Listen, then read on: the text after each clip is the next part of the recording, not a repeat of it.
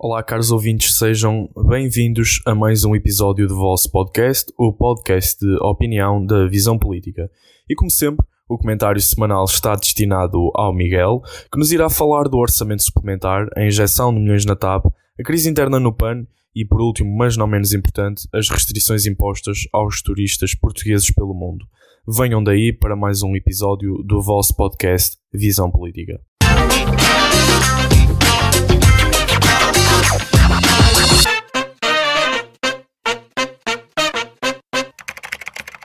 Para mim, Miguel, é um prazer estar de novo na vossa companhia. E à semelhança do que se sucedeu na semana transata, irei comentar e dar o meu parecer sobre todos os temas que marcaram a semana política. Para começar, e na minha opinião, o que, se, o que, se, o que sobressai, obviamente, é o orçamento suplementar. Orçamento suplementar este que foi realizado justamente devido a este período pandémico. Mas eu vou contextualizar um pouco o tempo em que vivemos antes de falar concretamente sobre o orçamento suplementar. Para contextualizar, mesmo que nós não precisássemos de um orçamento suplementar, iria ser um período político atípico. E atípico porquê? Devido ao facto de, num curto espaço de tempo, entre 2020 e 2021, termos discussão e votação de dois orçamentos de Estado. O Orçamento de Estado 2020 foi discutido, aprovado, há poucos meses, e o Orçamento de 2021 iria ser discutido e, por consequente, iríamos, iríamos não, os deputados iriam proceder à sua votação já em 2020 no, para, para o ano 2021. Ou seja, a discussão iria começar em 2020 ainda, em outubro. Portanto, é um ano atípico, mesmo com estes dois orçamentos, é um ano atípico porque não acontece muito em política termos dois orçamentos no mesmo ano a serem discutidos. Ou seja, este orçamento suplementar ainda vem mais confundir as coisas, salvo as respectivas aspas. Porque, assim, tornam-se muitos orçamentos e uh, muitas votações. Mas é necessário. O orçamento suplementar, para começar, e reiterando o que mencionei no meu comentário da semana passada, é curioso que quem orquestrou e fez aprovar esta alteração profunda saia justamente no dia antes deste começar a ser discutido. Torno a demonstrar a minha profunda discordância com este timing, se é que me permitem a expressão, de saída, e reitero o que disse no meu comentário semanal, no meu primeiro comentário semanal da semana passada, que é de uma falta de nível e é de uma desonestidade intelectual o que o ex-ministro das Finanças uh, realizar. Sobre o orçamento em específico, o orçamento suplementar foi votado e aprovado com a abstenção do PSD. O que prova a coerência com o discurso do grupo parlamentar e, de, e principalmente do líder Rui Rio. Mostra uma profunda coerência e hum, tenho a certeza que o PSD só se absteve devido ao facto das medidas boas do orçamento suplementar terem sido medidas que fora o PSD justamente que apresentou. Porque se fosse se fossem apenas medidas do Partido Socialista e da maioria da extrema-esquerda, garantidamente o PSD não se, não, se não se absteria. Como tal, quero salientar que todas as medidas boas, e posso, por exemplo, mencionar o alargamento do layoff, que foram medidas do PSD e também do CDS, apresentadas pelo menos, essas medidas boas, tenho certeza que foi o que fez Rui Rio e o grupo parlamentar do PSD se absterem. Eh, como tal, é de salientar isso.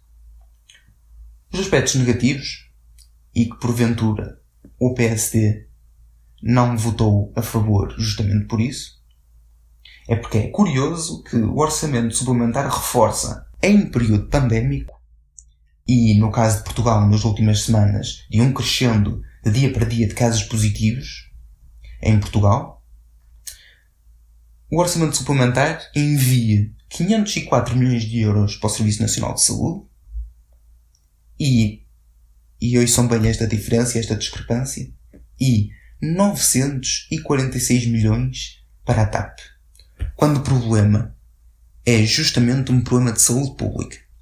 Ou seja, quero salientar e repetir, em pleno período pandémico, uma pandemia, uma pandemia como, como já o mundo não assistira há muitos anos, se calhar décadas, em plena pandemia, o orçamento suplementar dá primazia à TAP do que ao Serviço Nacional de Saúde, que é o sistema que está a sustentar e a suportar esta pandemia que nos assola a todos.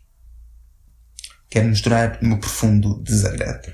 Portanto, no fundo, havia mais coisas para dizer sobre, sobre o orçamento suplementar, mas na minha opinião, acho que isto é o que deve ser mais salientado. Depois, eh, esta semana também nos marcou com uma citação caricata da, da administração do novo banco, que pediu uma nova injeção, uma nova injeção, ou não pediu, ou pelo menos veio é público dizer que se calhar era preciso mais uma nova injeção de capital no novo banco. Hum, eu mostro o meu profundo desagrado porque os contribuintes não são contribuintes para salvar bancos. Os contribuintes são contribuintes para fazer uma máquina económica girar, mas uma, uma máquina económica girar para termos bons serviços e para termos uma vida condigna. Não para suportar bancos e bancos que já estão. Se não fossem os contribuintes, já estavam na bancarrota. Por isso, eu espero que o governo não ceda à pressão e que não faça como da última vez. No caso, lá está Mário Centeno, que numa completa falta de articulação com o seu primeiro-ministro, uh, cedeu os 850 milhões para o novo banco e espero que com este Ministro das Finanças esta situação não se repita, porque a repetir-se, se da outra vez já era grave, imagina agora. Também ficamos a conhecer mais uma saída da direção do PAN, desta feita o eurodeputado Francisco Guerreiro, eleito nas europeias de 26 de maio de 2019. E uh, digo nova saída porquê? Porque o Francisco Guerreiro não é nem de longe nem de perto o primeiro a sair da direção do PAN e mesmo a desfiliar-se do partido. Já muitos deputados municipais saíram do PAN. O PAN é um partido em declínio. E uh, acho que é a gota d'água o único representante do Parlamento Europeu ter saído. Só prova o que eu venho a dizer, ou pelo menos a pensar há muito tempo, que o PAN é um partido de uma base fundamentalista, um partido em que as bases uh, residem em zonas urbanas e são completamente desconhecedores da realidade do, do nosso interior. E uh, acho que isto foi a gota d'água. E o mais curioso foi as afirma, foram as afirmações do, à saída do, da desfiliação do, do partido. As palavras foram mais curioso uh, por parte do, do Francisco Carreiro, que disse que o PAN está a perder a sua matriz e uh, está a abandonar tudo o que propunha aos seus eleitores e está a abraçar um socialismo. Concordo e discordo ao mesmo tempo. E discordo porquê? O PAN não está a abraçar o socialismo. O PAN abraçou o socialismo há muito tempo. E eu recordo que abraçou o socialismo a partir do momento em que votou a favor da queda ou do golpe de Estado protagonizado pelo PS em 2015 ao governo legítimo, vencedor de eleições, de Pedro Passos Coelho e Paulo Portas. Foi aí que começou a abraçar o socialismo. E a partir daí, não só começou a abraçar, como até fez assim uma relação, trocou uns olhares, e depois lá assaltou o socialismo. De todas as vezes em que o PAN votou ao lado dos partidos em que, que constituem a geringonça, de todas as vezes em que se juntou à geringonça para reprovar aspectos importantes e uh, contributos que o PST e o CDS davam, mesmo nas áreas do ambiente, E posto isto, uh, o PAN, além de animalista, e além de ter como o animalismo a sua bandeira, o PAN decidiu abraçar também o socialismo. Como tal, e como mencionei num artigo escrito à plataforma que pertenço, que é a plataforma Laranja, num artigo escrito para lá, meu, comentei que o PAN é um partido, além de animalista, puramente socialista e que tem eh, intrinsecamente valores do marxismo. O PAN trazendo a marxismo está é disfarçado com pelo de animal, mas aos poucos e poucos ele, esse mesmo vai se revelando cada vez mais, cada vez mais. Para terminar, as restrições de outros países a Portugal devido ao número de crescentes casos uh, no nosso país. É triste. É triste que isto é grave, está-se a passar e temos que ter atenção e cuidado. E não podemos levantar nem hastear logo as bandeiras de festejar que está tudo bem e que somos um país de exemplo, etc, etc. Preciso ter cuidado e muita atenção. E é preciso continuarmos com todos os esforços que tivemos até agora. Não podemos desistir até agora. De, da estaca 100 não podemos voltar para zero. Eu faço apelo para que se todos mantenham, eh, para, para que todos mantenhamos todas as medidas de segurança estipuladas pela DGS e que, se, e que sejamos mais responsáveis que o nosso governo. Uh, termino salientando e uh, manifestando a minha profunda reprovação ao comentário triste do Primeiro-Ministro essa semana que a vinda da Final Four da Champions League de futebol seja um prémio para os profissionais de saúde. Enquanto outros países da União Europeia aumentam salários, aumentam, uh, aumentam salários, aumentam uh, rendimentos, uh,